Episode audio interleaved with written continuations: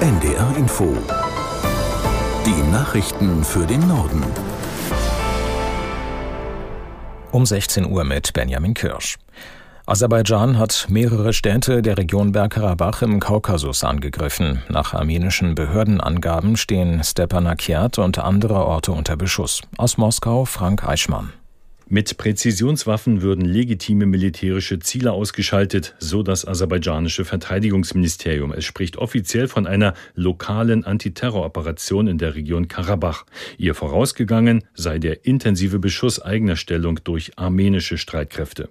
Umgehend dementierte das armenische Verteidigungsministerium, es gäbe keine eigenen Einheiten in Bergkarabach, stattdessen laufe eine groß angelegte Aggression Aserbaidschans mit dem Ziel der ethnischen Säuberung.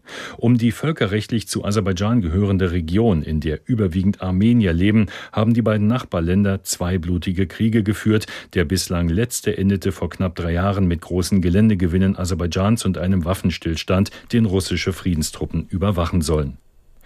Das Bundesinnenministerium hat den rechtsextremistischen Verein Hammerskins Deutschland verboten. Einsatzkräfte der Polizei durchsuchten heute früh die Wohnungen von 28 mutmaßlichen Mitgliedern in zehn Bundesländern, darunter in Mecklenburg-Vorpommern. Ministerin Faeser äußerte sich am Mittag in Berlin und erläuterte die Gründe für das Verbot der Gruppe. Mit diesem Verbot beenden wir in Deutschland das menschenverachtende Treiben einer international agierenden Neonazi-Vereinigung. Damit setzen wir ein klares Signal gegen den organisierten Rechtsextremismus, gegen Rassismus und gegen Antisemitismus. Die Hammerskins Deutschland verstehen sich selbst als Elite der rechtsextremistischen Szene. Sie hatten bislang mit dem Vertrieb von rechtsextremistischer Musik und durch Konzerte eine einflussreiche Rolle. Bundesinnenministerin Faeser. In der katholischen Kirche in Deutschland gibt es neue Missbrauchsvorwürfe. Sie richten sich gegen den verstorbenen Gründungsbischof des Ruhrbistums Essen, Franz Hengsbach. Er war später auch Kardinal und gilt als einer der einflussreichsten Theologen der deutschen Nachkriegsgeschichte. Wie das Bistum heute öffentlich machte, betreffen die Vorwürfe einen Zeitraum zwischen den 50er und 70er Jahren. Unter anderem soll Hengsbach noch als Priester zusammen mit seinem Bruder eine Minderjährige sexuell missbraucht haben. Der Essener Bischof Overbeck rief weitere mögliche Betroffene auf, sich zu melden.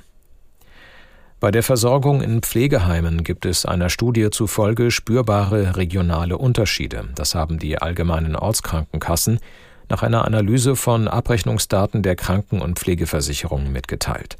Wissenschaftler gingen unter anderem der Frage nach, welche Erkrankungen behandelt und wie oft Medikamente verschrieben wurden. Aus Berlin Rolf Büllmann. Zehn verschiedene Punkte haben sie sich dafür herausgesucht. Darunter zum Beispiel die Frage, wie oft über längere Zeiträume hinweg Schlafmittel verschrieben wurden, ob Demenzkranke genug zu trinken bekommen oder wie oft Menschen am Lebensende noch ins Krankenhaus überwiesen wurden. In manchen Bereichen sind die Unterschiede von Kreis zu Kreis deutlich zu erkennen, in anderen zeigen sich auch auf größerer Ebene Unterschiede. So werden zum Beispiel im Osten Deutschlands viel weniger Schlaf- und Beruhigungsmittel verschrieben als im Westen und im Osten Bayerns, an der Grenze zu Tschechien, fällt auf, dass deutlich mehr demenzkranke Patientinnen und Patienten wegen Flüssigkeitsmangel ins Krankenhaus mussten als im bundesweiten Schnitt. Warum das so ist, hat die AOK in ihrem Bericht nicht erforscht. Der Bericht soll die Unterschiede darstellen, nicht erklären. Und für die Verantwortlichen soll er ein Denkanstoß sein. Julian Nagelsmann soll neuer Fußball-Bundestrainer werden. Das berichten mehrere Medien übereinstimmend. Der DFB hat bislang nur bestätigt, dass mit Nagelsmann verhandelt wird. Aus der NDR Nachrichtenredaktion Thomas Kuhlmann. Demnach soll Nagelsmann den Job des Bundestrainers vorerst bis zur Heim-EM im kommenden Jahr übernehmen.